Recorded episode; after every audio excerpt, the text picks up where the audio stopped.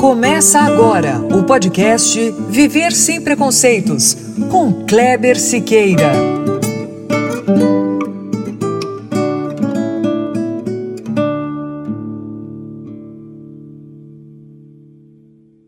Muito bom, é isso mesmo. Começando agora o nosso podcast, episódio 24. No Viver Sem Preconceitos de hoje, voltamos a abordar um tema da área de saúde Aliás, algo que já está se tornando habitual. Afinal, existe uma linha muito tênue né, entre preconceito e algumas doenças e síndromes. Inclusive, a triste impressão que se tem é que geralmente o que falta no diagnóstico médico é estar escrito que aquela enfermidade será acompanhada de muito preconceito e discriminação. Já em outras situações, como é o caso do nosso tema de hoje, transtornos alimentares, muitas vezes é o preconceito que faz a pessoa adoecer. Ou você duvida que discriminações e práticas de bullying são capazes de fazer alguém deixar de comer? Ou até comer exageradamente e depois se arrepender? Bom, essas são apenas as minhas impressões. E como eu sempre digo, Aqui no podcast, eu sou o cara que abre as portas para que aqueles que conhecem bem o assunto possam entrar e nos passar um pouco do seu conhecimento. E quem vai fazer isso hoje é o nosso convidado, o Dr. Eduardo Aratangi. Médico psiquiatra formado pela Universidade de São Paulo, ele é especialista na área de transtornos alimentares. Dr. Eduardo é também supervisor do Ambulim, que é o Ambulatório de Bulimia e Transtornos Alimentares do Instituto de Psiquiatria do Hospital das Clínicas. Tudo bem, doutor Eduardo? Olha, é um prazer receber o senhor aqui no Viver Sem Preconceitos. Obrigado por aceitar o nosso convite e seja bem-vindo. Obrigado, Kleber. É um prazer é, poder ajudar, participar e fico às ordens para responder as perguntas que você achar mais relevantes. Ô, doutor Eduardo, aqui no Viver Sem Preconceitos, nós sempre pedimos que os nossos entrevistados se apresentem. Eu queria que o senhor falasse um pouquinho do, do senhor para a gente. Como a medicina entrou na sua vida? Por que o senhor se especializou em transtornos alimentares? E, e eu sei também que o senhor tem livros editados na área, não tem? Conta um pouquinho da sua carreira para a gente. Claro. Bom, entrei na Faculdade de Medicina da USP em 1999, e aí fiz toda a graduação lá, e depois fiz a especialização em psiquiatria no Hospital das Clínicas, né, no Instituto de Psiquiatria. E aí, já desde o primeiro ano de residência, é, me liguei aos transtornos alimentares, passei a participar de atividades na enfermaria de transtornos alimentares e, com o meu chefe, acabei criando algumas, é, um ambulatório dos transtornos alimentares refratários. Por muitos anos, supervisionei o ambulatório do Ambulim, e aí que trata de casos de anorexia e bulimia. E ultimamente eu tenho ficado mais na enfermaria, que é a única enfermaria no país especializada em transtornos alimentares. Normalmente são 10 leitos, mas por conta da pandemia a gente está com leitos reduzidos, e onde são internados os casos mais graves, aqueles com risco de morte é, por conta de um transtorno alimentar. E aí nessa trajetória acabei escrevendo livros, um livro especificamente que é para pacientes e familiares, que se chama Como Lidar com os Transtornos Alimentares. É, participei também de outros capítulos, do nosso tratado de psiquiatria, no capítulo de transtornos alimentares. Escrevi também sobre automutilação, e é uma área que eu me interesso bastante. Tenho trabalhado aí nos últimos é, 15 anos, e muito bom poder falar sobre isso, inclusive ressaltar a importância do que você destacou do preconceito e é, das formas de assédio que acabam piorando ou desencadeando esses quadros. Legal, doutor. A gente vai conversar bastante aqui sobre preconceito, doutor. Eu queria já entrar no programa, só que o senhor tocou num ponto aí que me fez pensar um pouquinho. O senhor falou com relação à pandemia. A, a pandemia deu uma reestruturada na, na questão do, dos transtornos alimentares, doutor? Aí depois a gente entra, na, a gente entra no, no, no podcast mesmo, né? Claro. E é impressionante como as coisas são muito mais complexas do que se prevê. Né? Por um lado, o que boa parte da população viveu é, durante o confinamento é uma oferta alimentar presente sem o gasto energético cotidiano. Então, as pessoas deixaram de sair de casa, deixaram de se exercitar, mas mesmo aqueles hábitos cotidianos de caminhar até o ponto de ônibus se perdeu. E, por outro lado, comida ali disponível em casa. Isso eu estou falando, claro, para classe média, classe alta. É, juntando essas duas coisas, então, a, a, o aumento da disponibilidade alimentar com a redução do gasto energético, muita gente enfrentou ganho de peso. E isso vem em paralelo, por exemplo, com o aumento do consumo de álcool também. Só que tem um outro lado aí. E aí a população que eu vou falar agora, principalmente de adolescentes. Com a perda do convívio social, as redes sociais passaram a ter uma importância maior do que já tinham. E aí as referências visuais, modelos de comportamento, se tornaram ainda mais influentes. E aí aquelas fotos perfeitas de rede social, com a pessoa tomando um drink na piscina, ou numa praia maravilhosa, de biquíni, com o corpo perfeito, todo modificado, a imagem, é, passaram a massacrar os adolescentes. Isso teve impacto bastante negativo na piora de quadros de anorexia, bulimia e restrição alimentar. Então, é, esses são os, os impactos preliminares que a gente sabe que ocorreram. A gente ainda não sabe quais vão ser as consequências de longo prazo, mas sem dúvida teve um impacto sim.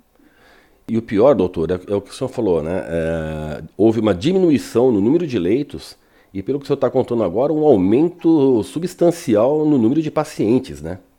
É. Na contramão da coisa, quer dizer, ou seja, enquanto um diminui, o que seria necessário aumentar diminui, em virtude da pandemia, e o que não era para acontecer, acontece, que é subir o número de, de, casos, né? Pois é, e a história do cobertor curto. Né? Os, os casos continuam ou aumentaram, provavelmente, e os recursos diminuíram. Da mesma forma, nos ambulatórios que tratam. É, em saúde mental, o impacto foi enorme, porque parte do tratamento é o convívio e, e coisas simples, como o fato de ir até o local de tratamento já é um treino de habilidade, principalmente para os casos mais graves. É, toda a perda de convivência, toda a perda de repertório social teve um impacto importante na saúde mental.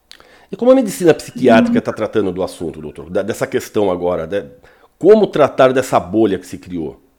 É muito difícil, porque o assunto não é apenas técnico limitado à psiquiatria. O assunto é muito mais amplo. Então, toda a questão de convivência humana, é, funções sociais, o aumento do desemprego, o aumento da insegurança social, é, a disparidade de renda ficou mais evidente, é, é muito complicada a situação. E os recursos diminuíram, em parte para serem alocados no combate ao Covid, em parte porque não tem recurso suficiente. E aí, como sempre, populações mais pobres, mais vulneráveis foram as que mais sofreram. Um aspecto que a gente já tem é em crianças o aumento de quadros ansiosos.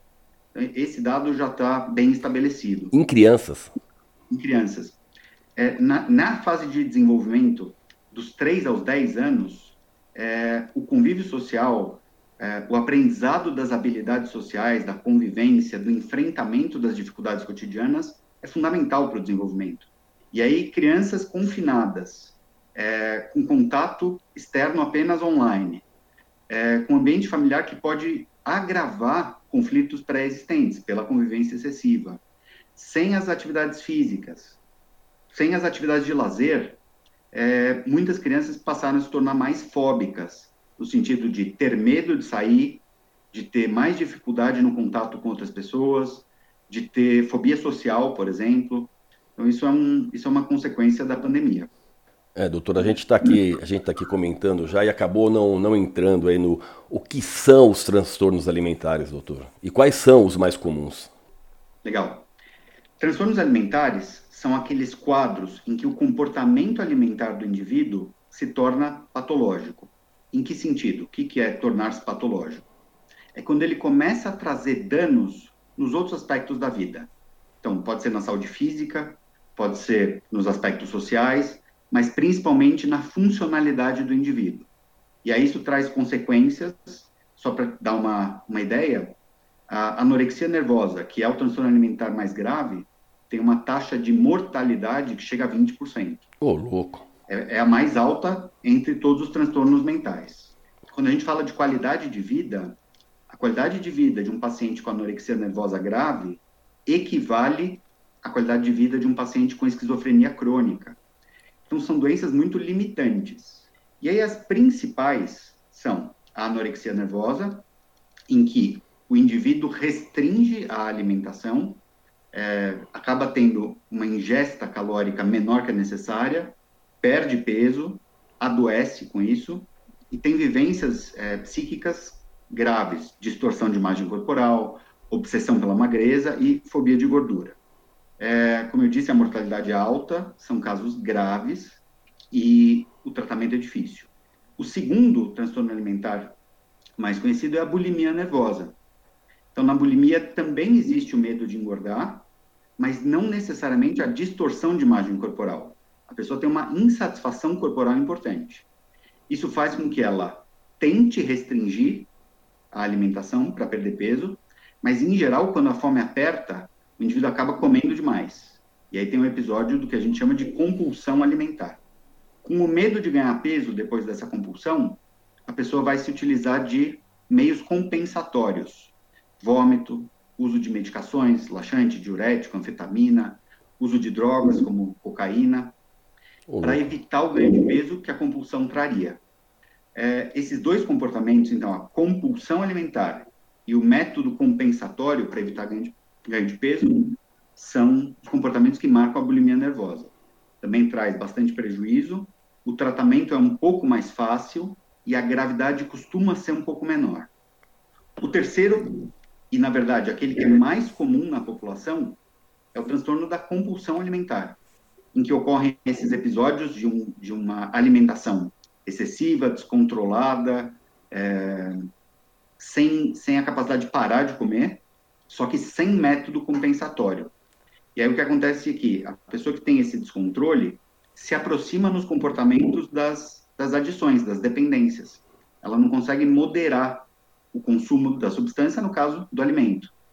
Então ela tem uma, uma sequência de episódios de compulsão alimentar, e aí isso traz culpa, vergonha, mal-estar físico e, em boa parte das vezes, leva ao aumento de peso, à obesidade. Tanto que nas obesidades graves, que chegam à cirurgia bariátrica, 30% dos pacientes têm o transtorno da compulsão alimentar. Aí existem outros transtornos alimentares, posso comentar ao longo da entrevista, que é o transtorno alimentar restritivo evitativo, tem também a síndrome alimentar noturna. É, hoje em dia se coloca a vigorexia ou dependência de atividade física também nessa classificação. Mas os mais importantes são a anorexia, a bulimia e o transtorno de compulsão alimentar. Ô, doutor, uh, as pessoas ainda confundem um pouco essas, esses transtornos, não confundem? Confundem. Existe, existe uma ligação entre bulimia e a compulsão? Pelo que o senhor me falou, parece que a bulimia está ligada à compulsão, é isso? Existe. E esses transtornos, eles são classificados no, no, mesmo capítulo, vamos dizer assim, da psiquiatria, porque eles têm aspectos em comum. Os dois principais são dificuldades de lidar com o alimento e com o corpo. Em um extremo, a gente tem uma obsessividade pela magreza com um grave desconforto com o corpo, o que leva à anorexia nervosa. No meio do caminho, a gente tem muita preocupação com o corpo, mas uma dificuldade de controlar a impulsividade alimentar. E aí o indivíduo tem as compulsões, mas compensa para não ganhar peso com os métodos compensatórios. E aí a gente tem a bulimia. E no outro extremo, a gente tem pacientes que não têm uma preocupação corporal patológica, excessiva, mas que têm muita dificuldade de controlar o impulso alimentar.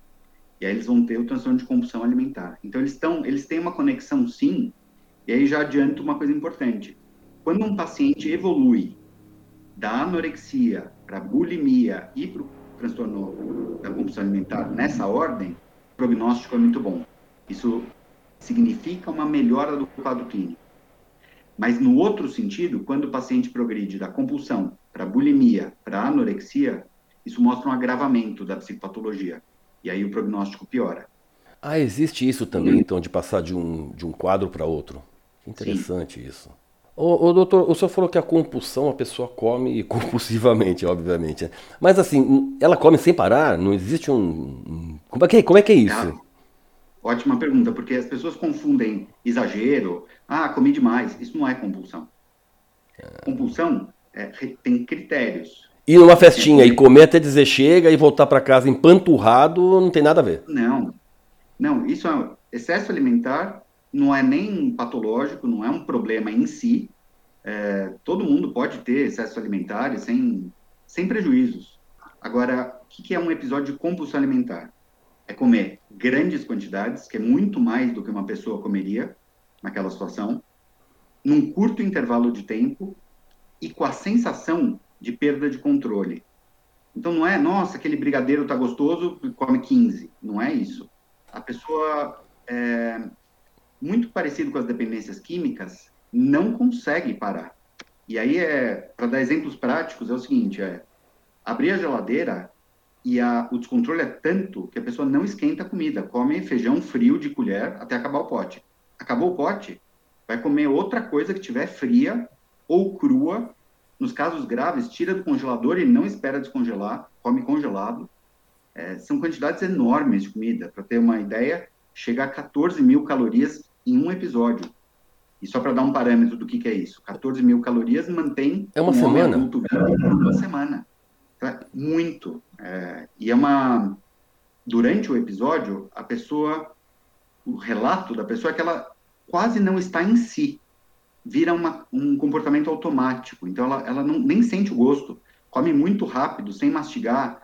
E é um comportamento que traz muita vergonha para o paciente, porque não, não faz isso em público, é, e, e, come de um jeito que a pessoa própria reconhece que não é adequado.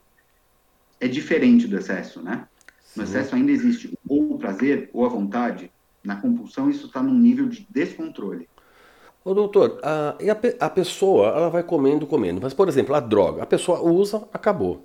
Entendeu? Ela vai usar aquela quantidade ali e acabou. E, e a pessoa que come compulsivamente, quando para? Qual é o momento em que ela para? Se ela não tem saciar, se ela não consegue saciar, como é que é isso? Em que momento ela para? acaba a comida, mas aí, nos casos dramáticos, Kleber, a pessoa vai pegar comida no lixo, por exemplo, é, ou come arroz cru. É, é, esses são os casos extremos, claro, que eu estou falando. É, existem situações que a pessoa sabe que vai ter a compulsão e de alguma forma se planeja, então já compra grandes quantidades, em geral alimentos é, fáceis de mastigar e de digerir, carboidratos simples, mas perde o controle. E na sua pergunta tem a grande dificuldade do tratamento dos transtornos alimentares. Porque quando a gente está falando de uma dependência química, o tratamento que dá melhor resultado é a abstenção do uso da substância. Mas se alguém fuma, se alguém bebe, se alguém usa algum narcótico, o que dá melhores resultados no longo prazo é não usar. Mas como é que você faz isso com comida? É, é quase como pedir para um alcoólatra beber com moderação. Isso é muito difícil. E aí precisa, de alguma forma, haver uma, um reaprendizado da alimentação. Coisas do tipo, qual que é o principal gatilho para um episódio de compulsão alimentar? Estar em restrição. Então, o que, que acontece com alguns pacientes? Ficam o dia todo sem comer, porque querem emagrecer, por exemplo, mas a fome desencadeia um episódio de compulsão alimentar. Quais são outros gatilhos? Eventos emocionais intensos. E aí tem uma questão do repertório da pessoa. A pandemia agravou isso da seguinte forma: comida não é só nutrição, ela não é só carga nutricional. Comida tem uma série de outros aspectos de bem-estar, de recompensa social, religioso, e aí, quando o indivíduo usa a comida como recompensa, ele pode, por exemplo, ah, tive um dia bom no trabalho, eu mereço comer um bolo. Tudo bem, não tem nada de errado. Mas quando o repertório do indivíduo vai se estreitando, vai se limitando, ele passa a usar a comida como conforto. Aí a gente chama de alimentação de conforto. E aí, por exemplo, a pessoa está frustrada, vai comer. A pessoa está alegre, vai comer. A pessoa está entediada, vai comer perde com o tempo, da mesma forma como ocorre com as dependências químicas, o repertório de atividades que dão prazer, que trazem satisfação, conforto e paz. E aí, quando o alimento se torna a resposta emocional predominante, você também tende a ir para o transtorno de compulsão alimentar. O doutor, o senhor fez essa comparação aí, né, com o vício e tal. Acho que é importante a gente ressaltar aqui que nós estamos falando de transtornos alimentares. Porém, são doenças psíquicas, né, doutor? São. E a grande questão é o que, que é uma doença psíquica? Porque quando você fala de um, de um transtorno somático, físico, você tem marcadores, seja dor, febre, sintomas, é, exames. Mas e quando a gente fala de doença mental, o que, que significa isso, né? E aí, o parâmetro que se usa é o seguinte: quando um funcionamento mental ou um comportamento que decorre dele leva a sofrimento subjetivo do indivíduo, prejuízo nas suas atividades cotidianas e não é aceito socialmente. E nesse ponto entra muito a parte do preconceito. É, a história da psiquiatria é feia. Até o fim do século XIX, tratamento de paciente psiquiátrico era exclusão da sociedade. Põe numa cadeia, num asilo, e fica lá até morrer. É, o Pinel, né, psiquiatra francês, foi o primeiro a propor que, peraí, são humanos, tem sofrimento, tem algo errado que a gente está fazendo. Só que esse estigma da doença mental segue ao longo das décadas e continua até hoje. Eu, eu perguntei isso, doutor, porque a, a, essa pessoa que o senhor estava citando, né? Esse, esse, indivíduo que tem um transtorno alimentar, é, numa festinha, por exemplo, ou em qualquer outro lugar, quando ele começa a comer, ele, deve, ele é taxado de, de preguiçoso. Ninguém enxerga essa pessoa como alguém que é dependente da comida, né? Como ele é como uma pessoa que tem um transtorno. Então aí o preconceito atinge desse, por esse lado, né, doutor? Exato. De um lado, muita gente acha que isso é frescura, que é falta de firmeza de caráter ou coisa do gênero. Do outro, acham que é preguiça, que é imoderação, é, se a pessoa tivesse um problema no pâncreas, né, ou no coração, não haveria julgamento desse tipo. Mas quando é de funcionamento psíquico, emocional e que tem repercussões sociais, aí o julgamento é frequente. Ou seja, o julgamento é sempre pelo lado do preconceito, né? Sim. Ô, doutor, é, voltando só um pouquinho, o senhor, a, a anorexia, que o senhor comentou que 20%, a taxa de mortalidade é de 20%, né? Isso me fez lembrar, não sei se o senhor o senhor tem, tem lembra disso, tem idade para isso, da Karen Carpenter. Claro. Né, que ela morreu com 38 quilos, né? E eu, e eu pensava na época assim, poxa, como uma pessoa como a Karen Carpenter, com cultura, tão famosa, com dinheiro sobrando, pô, como que não conseguiram salvar essa mulher da anorexia? Como, doutor? É, esse ainda é um grande desafio e o caso dela foi, foi um marco porque é a partir dela que se divulgou, né? Puxa, os transtornos alimentares existem, é, as pessoas que estão vulneráveis a isso, não importa classe social, fama, nada disso, sofrem e morrem. É, e aí é isso do estigma do transtorno mental, porque a pessoa pensa, né? Poxa, mas uma artista, cantora, famosa, bonita, glamurosa, tem muito dinheiro, como é que dá errado isso? o sofrimento psíquico está em outro patamar.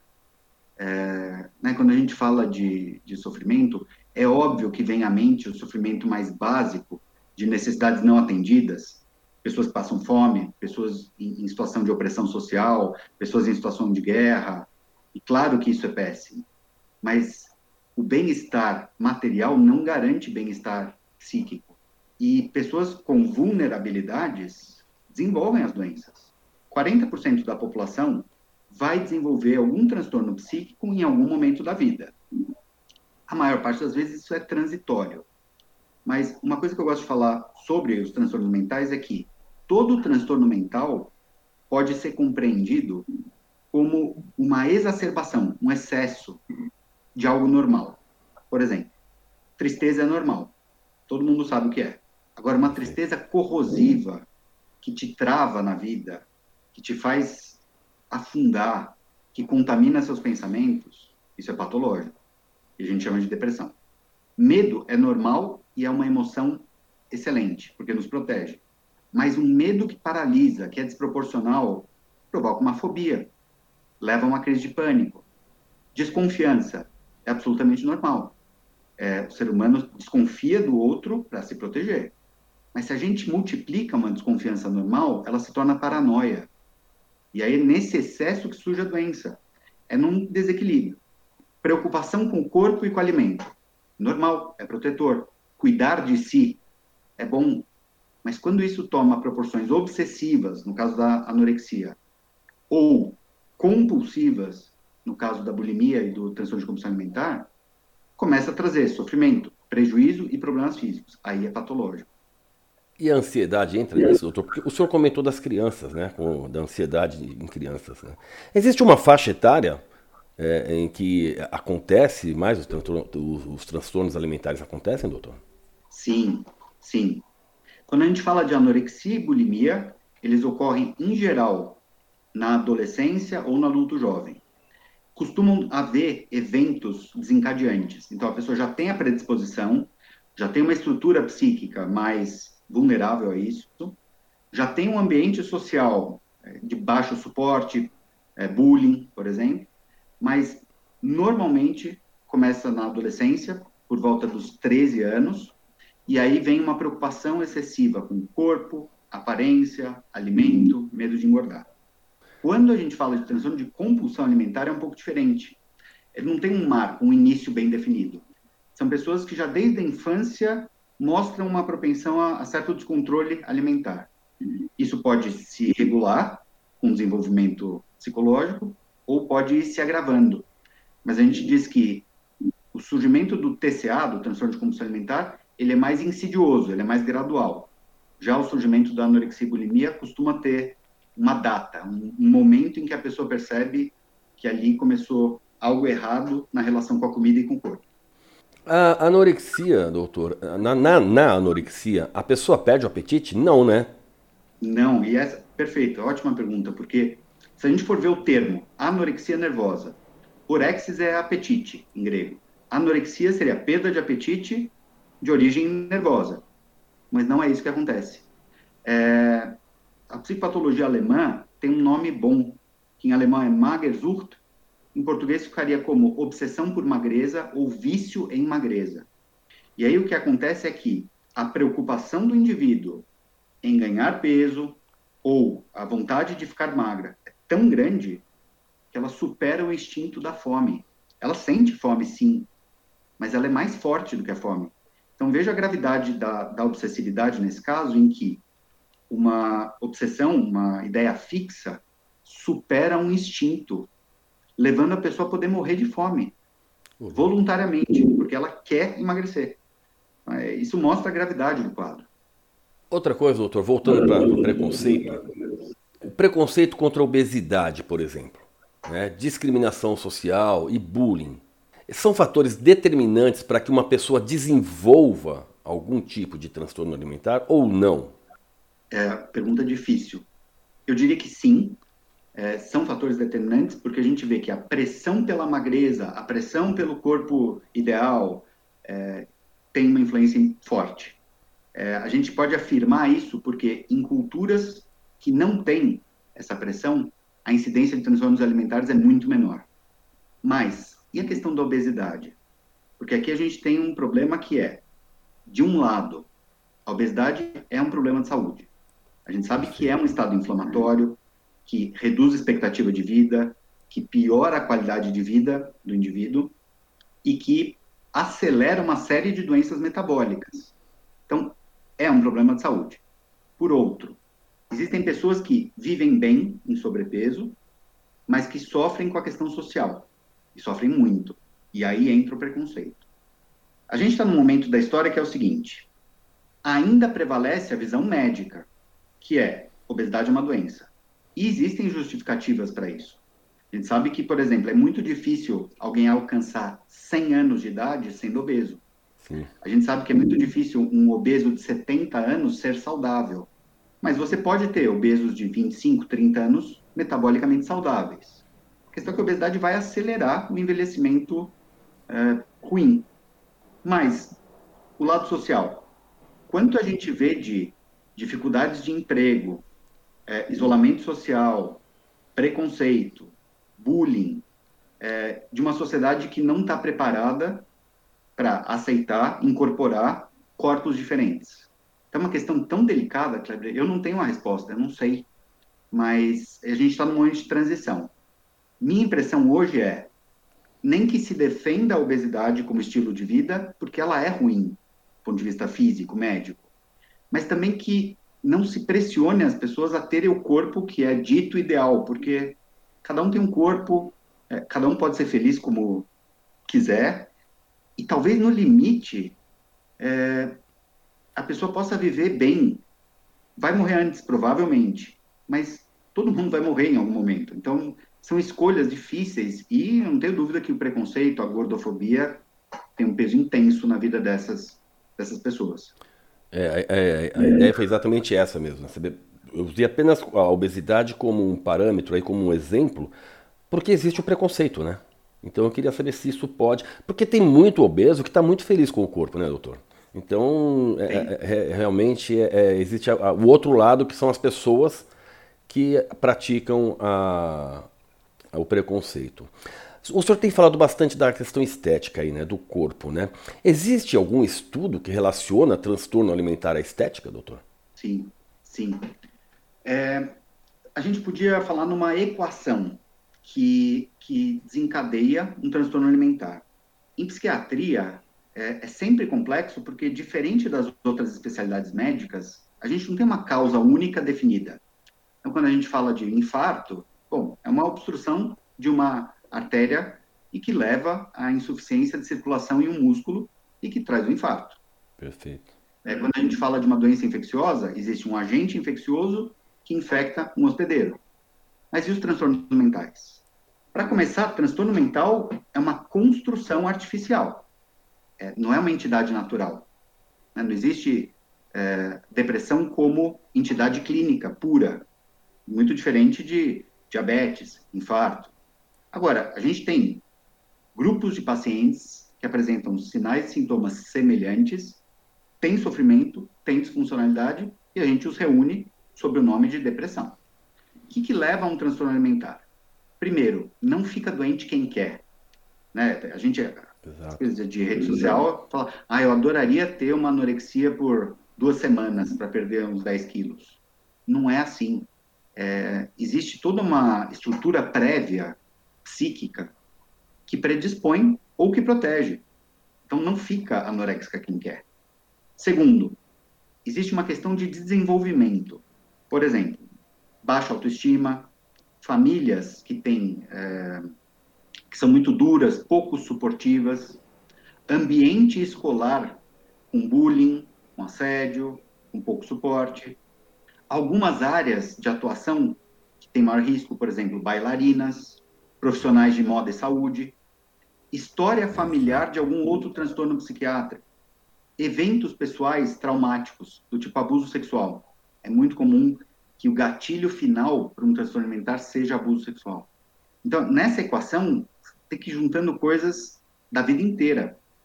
Então, não dá para falar em causa.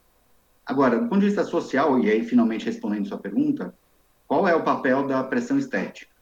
É, Existe um estudo famoso das Ilhas Fiji, na Polinésia, antes da chegada do sinal de TV. E aí a, o biotipo era obeso e hábitos alimentares eram, eram peculiares de lá. Então, se você era convidado para ir na casa de alguém, você tinha que ser a pessoa que mais comia. Recusar comida era uma afronta. É, ser magro era um sinal de doença quando chega o sinal de TV e as primeiras imagens que chegam são daquelas séries americanas da década de 70, é, Sarah Fawcett, por exemplo, uhum. esse padrão começa a influir nos adolescentes. E aí, num, num sistema que não, exper, não experimentava transtornos alimentares, você passa a ter anorexia, bulimia, sem que isso existisse antes. Então, a, a cultura, a moda tem um papel. Na década de 80, é, especialmente no universo da moda, houve uma geração de modelos cabide, que eram modelos top models absolutamente desnutridas. É, algumas morreram nesse período, e se você fosse ver o, o nível de desnutrição, elas estavam piores do que prisioneiros de campo de concentração no fim da Segunda Guerra. É, e esse padrão passou a ser empurrado para a sociedade. Claro que na década de 90, com problema aparecendo, alguns países, por exemplo, proibiram índices de massa corporal muito baixa em desfiles. Agora, década de 90, revistas, TV. Anos 2000, a internet começa a se popularizar. E agora, na última década, a questão das redes sociais gera um tipo de pressão que a gente não conhecia. É, e é de uma, de uma invasividade, é, vai para todo lugar. É, qualquer pessoa, qualquer adolescente tem acesso e vai ficar no Instagram, no Facebook, exposto o tempo todo a um modelo artificial. Ele vai comprar aquilo que ele quiser, né, doutor? Como? Ele vai comprar aquilo que ele quiser, né? O mercado está ali aberto, muitas vezes o pai ou a mãe, ou quem está ali, o tutor, seja lá quem for, não, muitas vezes não tem acesso, né? E a criança ou adolescente vai comprar o que ele tiver vontade. Vai incorporar o Exatamente. E aí, com a redução dos contatos sociais reais, as pessoas têm como referência, especialmente numa fase de formação, como a infância e adolescência, a referência de rede social, das musas fitness, da dieta da moda, do seja o que for, que passa a ser o modelo vigente. Perfeito. O doutor, um pouco atrás o senhor falou a questão do sofrimento, né? É, eu imagino que o sentimento, imagino só, né? Eu queria saber do senhor, eu imagino que o sentimento de culpa dessas pessoas deva ser algo terrível. Né? Isso acontece nos três transtornos, doutor? Há um sentimento de culpa pela prática abusiva, seja pelo comer demais ou pelo deixar de comer? Eu, eu diria que sim.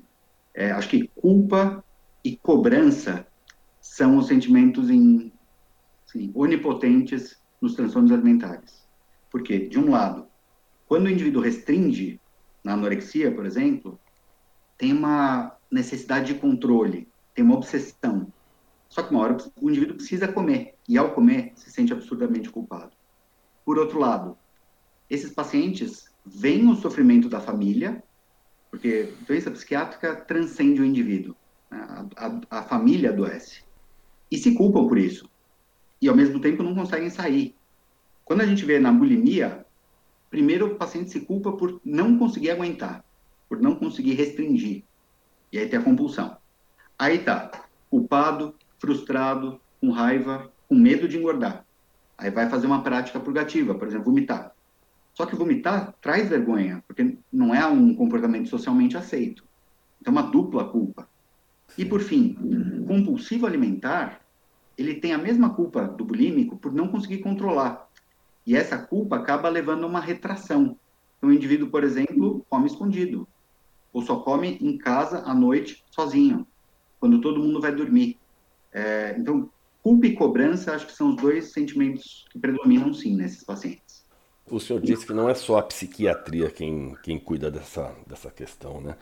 Quem, quem faz parte dessa equipe multidisciplinar, doutor? E eu imagino também que a família também deva ser colocada na, na parada aí, né, doutor? Sem dúvida. Tanto que, se tivesse que escolher só um tratamento, e já adianto que o ideal é multidisciplinar, mas se tivesse que escolher um para tratar uma criança com transtorno alimentar, é terapia familiar. Esse é o tratamento que mais tem impacto no resultado. Agora, ah, qual que é a equipe básica para tratar transtornos alimentares? Psicólogo, nutricionista e médico. Isso se amplia é, em situações, por exemplo, na enfermaria, a gente tem fisioterapeuta, terapeuta familiar, enfermagem, é, outras práticas então, complementares, é, eutonia, meditação, mindfulness, é, terapia com cachorros, terapia legal. nutricional, que é reaprender a gostar das coisas alimentares, desde plantar, cultivar, colher, ter um contato bom com o alimento. Mas a equipe básica é psicólogo, nutricionista e médico. Que legal. Qual é o maior estigma que as pessoas com transtorno alimentar elas carregam? Que é frescura. Frescura. Caramba. Essa é a fala que eu mais ouço dos pacientes graves. Todo mundo acha que o que eu tenho é frescura. Ou seja, o preconceito é pesado mesmo contra essas pessoas, né, doutor? É. É sim. Isso potencializa o sentimento de fracasso? Ou seja, as pessoas dúvida. deixam de enxergar as suas conquistas e com a baixa autoestima, elas começam a enxergar só o que é ruim? não tem dúvida, essa vivência de fracasso, especialmente no que concerne preconceito, né? então uma visão social que acaba se impondo e que é agressiva e que não é, é acolhedora, é, provoca danos muito grandes. Só para dar um dado concreto. Entre anoréxicos, as duas principais causas de morte são as complicações clínicas pela desnutrição e o suicídio. Suicídio. É, o suicídio. E grande parte das emoções negativas que levam ao suicídio vem dessa desarticulação social que nasce no preconceito. Eu imagino o sofrimento da família, doutor. Quando tem uma pessoa é, com anorexia. Deve ser terrível, doutor. Eu não conheço, nenhum, não conheço nenhum anorexo, nenhuma anorexa. Mas eu imagino que você vê a pessoa da sua família ali definhando e, ela, e, e, e, pelo, que, e pelo que o senhor está falando, a pessoa não, não, não sente que ela está doente, né? Ela não percebe que ela, tá, que ela está doente, né? É, e esse ponto que você levantou é, é um outro fator prognóstico. Quando que o jogo muda? Quando ah, que vira legal. a coisa e o prognóstico começa a melhorar? Quando a pessoa adquire crítica sobre o quadro. Em alguns quadros psiquiátricos graves, então vamos dizer, esquizofrenia, transtorno bipolar numa fase de mania, na anorexia nervosa, a pessoa não tem a crítica sobre a gravidade do quadro. E aí, ela, portanto, não busca tratamento, não adere ao tratamento e não acredita no que as pessoas falam. O jogo muda na psiquiatria quando o indivíduo reconhece, puxa, eu tenho um problema. É, alguma coisa em mim não está funcionando bem, eu estou sofrendo e fazendo sofrer, eu preciso de ajuda. E aí esse é o ponto de virada na anorexia. Quando isso acontece, aí começa o tratamento para valer. Doutor, a pergunta é difícil, mas existe, existe algum ponto aí que dá essa virada, doutor? Porque assim, é complicado. Porque eu imagino assim, 100% das pessoas que têm anorexia se sentindo que estão bem. 100%. Mas alguém ali no meio, de repente, vai falar: pô, eu não estou bem. Por quê? O que é que fez? Existe uma resposta para isso? O que é que fez essa pessoa sentir que não estava bem e de repente ela passa a ser o 1% ali? Sim, tem alguns fatores. Eu diria que o principal são os vínculos afetivos. Quando uma pessoa que ela ama e que a ama mostra como isso está trazendo sofrimento. E aí a, a percepção vem pela confiança e pelo vínculo. Em outros casos, quando começam a acontecer os problemas clínicos, então a pessoa passa a ter baixa de potássio, arritmia cardíaca, hipotermia, e aí vai buscar ajuda e uma hora a ficha cai. Mas tem outras situações que são curiosas. Então a pessoa se percebe, se enxerga como gorda e está desnutrida. Existe isso, né, doutor? Da pessoa olhar no espelho e se ver gorda, né? se vê gorda, se percebe enorme, disforme, e não importa o quanto perca peso. E aí, um belo dia, ela vê uma foto e não a imagem no espelho. Fala, não, essa não sou eu, essa é você. Não, mas essa mulher aqui tá esquelética. É, é você. E aí é como se virasse uma chave. É, e aí, poxa, então eu tô assim, eu não me percebo corretamente, é isso? É, é isso. Que interessante. Então a participação da família e das pessoas no entorno é extremamente importante, né, doutor? Fundamental. Se alguém resolve abandonar, é praticamente o decreto de morte da pessoa. Ah, o prognóstico piora muito. É, o indivíduo ter. Porque imagina o seguinte: 95% da mente do indivíduo está tomado pela obsessão em emagrecer e pelo pavor de engordar. Meu Deus, que dor. Então, não consegue fazer mais nada. E aí, óbvio, as relações desabam, trabalho, saúde física. Sem uma ajuda externa, você precisa contar com esses 5%. E a gente sabe que pessoas que estão 100% envolvidas em querer algo já não conseguem muitas vezes. Imagina alguém que está tão comprometido e tem 5% da sua é, disponibilidade original. É, é, um jogo duro. O, o uso de droga tá, ou bebidas alcoólicas, né? É, é algo que a gente sabe que nos dependentes ali, ela gera prazer. Tem algum transtorno que também gera prazer durante a compulsão? Durante a compulsão ou durante a crise? Tem. E aí tem várias, vamos dizer, circuitos diferentes. Quando a gente fala de dependência química, o principal circuito é de dopamina, que é um neurotransmissor de recompensa. E aí a gente sabe que várias substâncias como cocaína, anfetamina, mexem diretamente com a dopamina. Só que a gente tem outros sistemas de recompensa. Então, por exemplo, é, sistema opioide, sistema serotoninérgico, sistema canabinoide. Na alimentação, a gente tem sistemas dopaminérgicos, então o prazer de comer, por exemplo, mas a gente tem sistemas que estão começando a ser conhecidos, como o canabinoide. É, e aí você tem relaxamento, apaziguamento, que é aquilo que eu comentei antes que muita gente busca na comida. Por outro lado, você tem é, funcionamentos psicológicos que estão ligados à comida. E isso é conhecido há muito tempo. Por exemplo, qualquer exército do mundo tenta fazer uma refeição quente por dia, mesmo nas situações mais adversas. A refeição quente, em conjunto, o congraçamento, traz efeitos psicológicos muito importantes para o moral das tropas. É, o, o, nosso ritual alimentar, né, das refeições em família, que é uma coisa que tem se perdido, ou na refeição, no almoço com um colega de trabalho, é muito importante. E aí o que eu quero dizer com isso? Sim, existem sistemas bioquímicos de neurotransmissão ligados à restrição alimentar, na anorexia, ou à compulsão alimentar, e isso tudo envolve prazer. Mas é tão mais complexo, é tão mais amplo, porque vai para aspectos psicológicos, biológicos e sociais. E aí é difícil falar só da psiquiatria, porque acaba sendo pouco, é, é pequeno perto do que a alimentação e a vida humana em geral significa. É, eu perguntei porque eu até entendo que na bulimia e na compulsão uh, alimentar existe o prazer ali da, da, do próprio alimento, né? Agora na anorexia eu fiquei pensando aqui, falei, onde é que está o prazer? Será que é, é, é, ao se olhar no espelho? Porque onde, onde é que não? Onde é que é, doutor? Duas coisas importantes.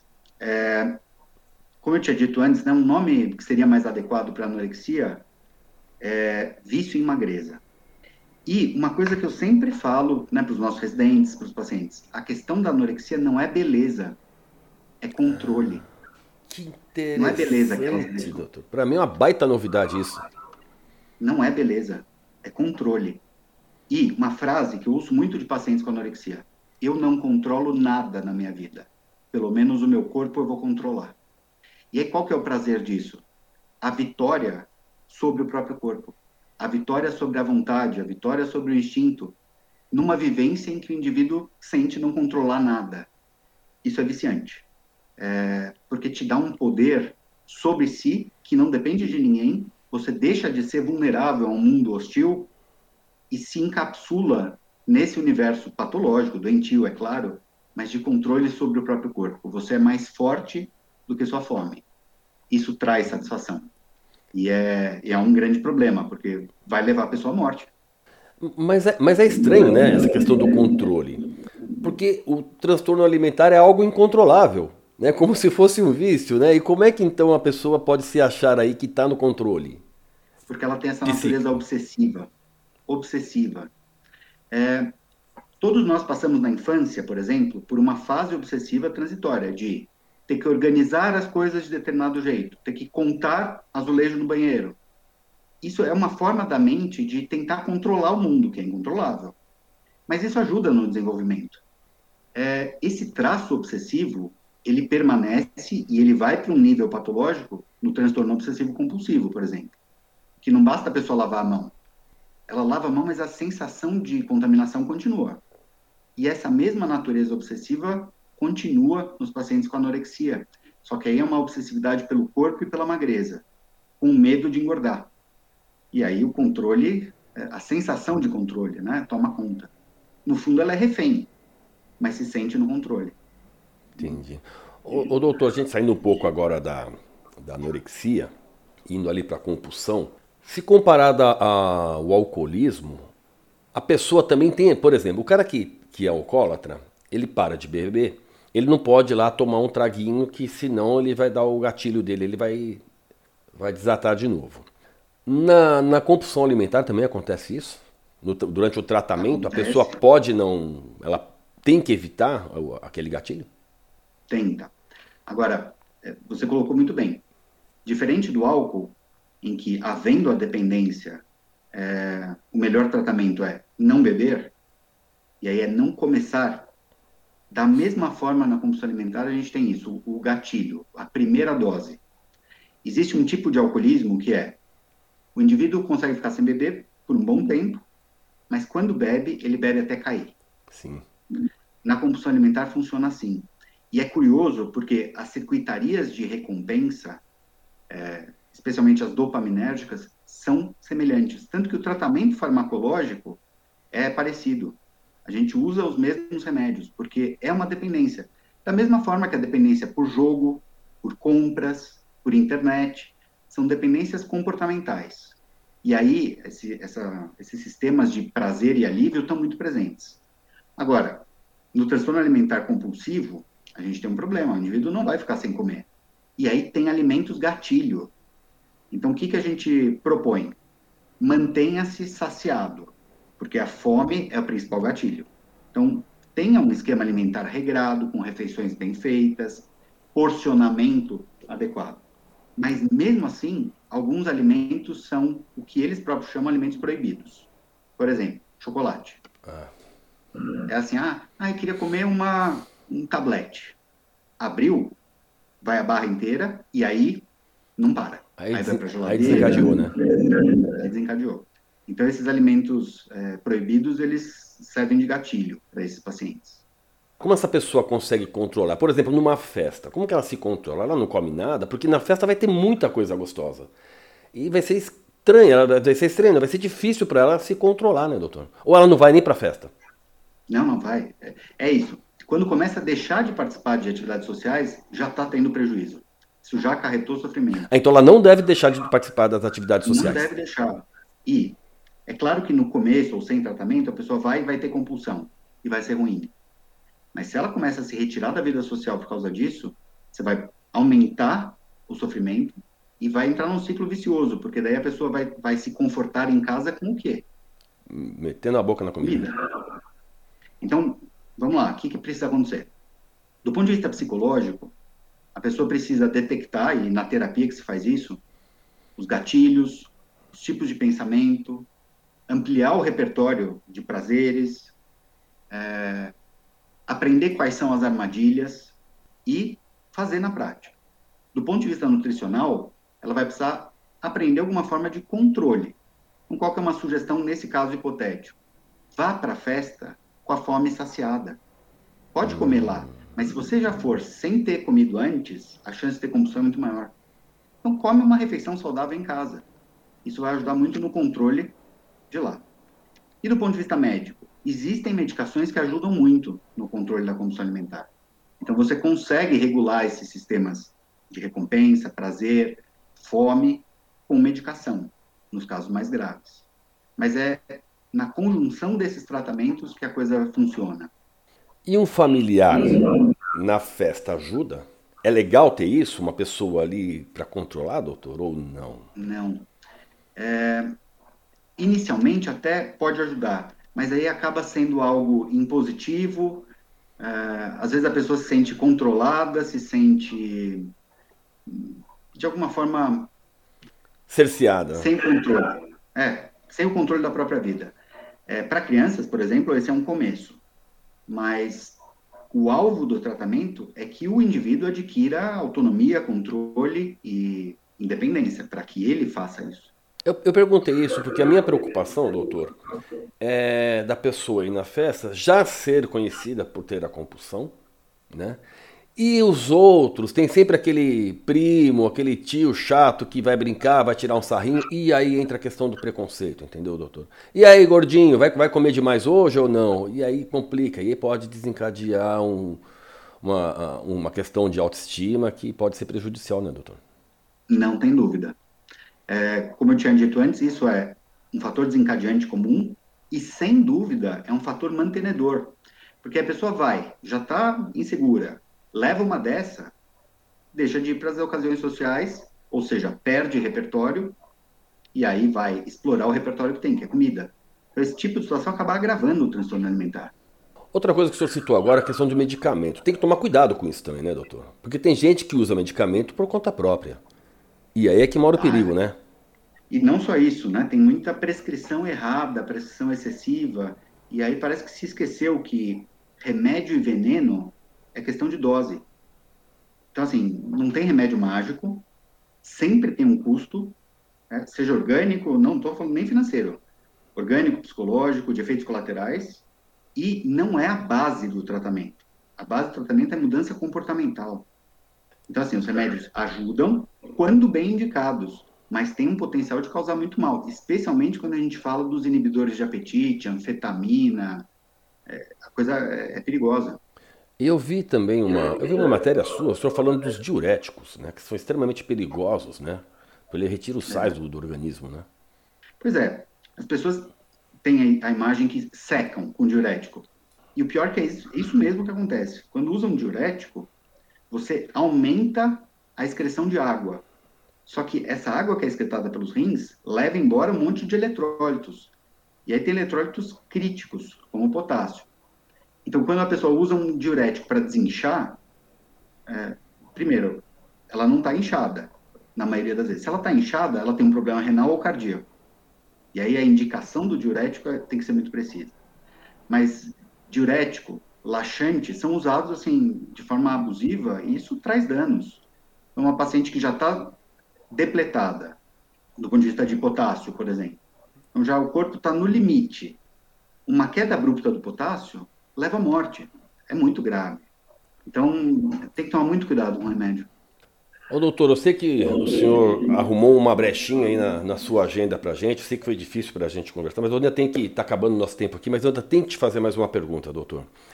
É, para as pessoas que estão nos ouvindo e sabem que tem o transtorno alimentar, mas que a ficha ainda não caiu, o que é que a gente pode falar? Como a gente pode ajudar essas pessoas, doutor? Perfeito. Sabe que eu acho que a forma de acelerar a queda da ficha, né, de virar essa chave, é terapia. E aí a terapia não precisa começar com foco no transtorno alimentar. Uma terapia que seja para autoconhecimento, para se instrumentalizar na vida.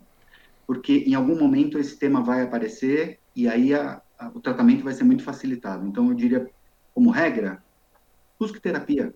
Não só se tiver um sofrimento alimentar, corporal, mas busque terapia. Isso vai ajudar. É, para terminar, eu queria falar uma frase que, olha, eu tô há 15, 16 anos trabalhando com isso. Eu vi centenas de pacientes. Eu já vi muito obeso feliz. E eu nunca vi um anoréxico feliz. É, isso para mostrar assim que a questão de imagem, Instagram, magreza, eu nunca vi um anoréxico feliz, satisfeito. Eu já vi vários gordos felizes, vivendo bem. Então a questão do preconceito, a gente né, falar ah, magreza é saúde, não, não é. Então, acho que deixaria essa frase para o fim, Kleber. Eu acho que eu não tenho mais nada. Depois dessa frase sua, não tenho mais nada para perguntar, doutor, porque eu acho que ela é perfeita para finalizar o programa. Doutor, muito obrigado. Eu sei que o senhor está com o dia corrido, arrumou essa brecha para gente aí. Eu quero agradecer demais a sua presença aqui e que a gente tenha conseguido, né, que ao abrir a porta para o senhor passar esse conhecimento, não só eu, como todo mundo que está ouvindo a gente, tenha adquirido um pouco de, de entendimento aí. Eu que agradeço, desejo sucesso para vocês, Kleber. Doutor, muito obrigado. Até mais. Até. E para todos vocês que nos acompanharam até aqui, muito obrigado. E espero que, como eu, tenham gostado. De qualquer maneira, se você gostou ou não, vá lá nas redes sociais ou no site e deixe o seu comentário. Faça a sua crítica. E não deixe de seguir o Viver Sem Preconceitos também no Instagram o endereço é o mesmo do Facebook e do Twitter, arroba VS Preconceitos. Curta, comente, compartilhe. E não se esqueça, sempre que você for falar algo para alguém, pense se vai ajudar a construir. Porque se for para destruir, fique em silêncio. Bom, gente, é isso. Semana que vem, se Deus quiser, eu tô aqui de novo. E mais uma vez, muito obrigado por você ter chegado até aqui comigo. Até mais. Um abraço. Este foi o podcast Viver Sem Preconceitos, com Kleber Siqueira. Espero que você tenha gostado da entrevista. Para saber mais, acesse o nosso site www.viversempreconceitos.com.br. Lá tem notícias, textos, links para os nossos podcasts e tudo sobre preconceito E não deixe de seguir, curtir e comentar nas nossas páginas, nas redes sociais Facebook e Twitter. Anota aí, arroba VS Preconceitos. Dê seu like, compartilhe. Vamos fazer do mundo um lugar melhor para se viver. Um lugar com menos preconceitos.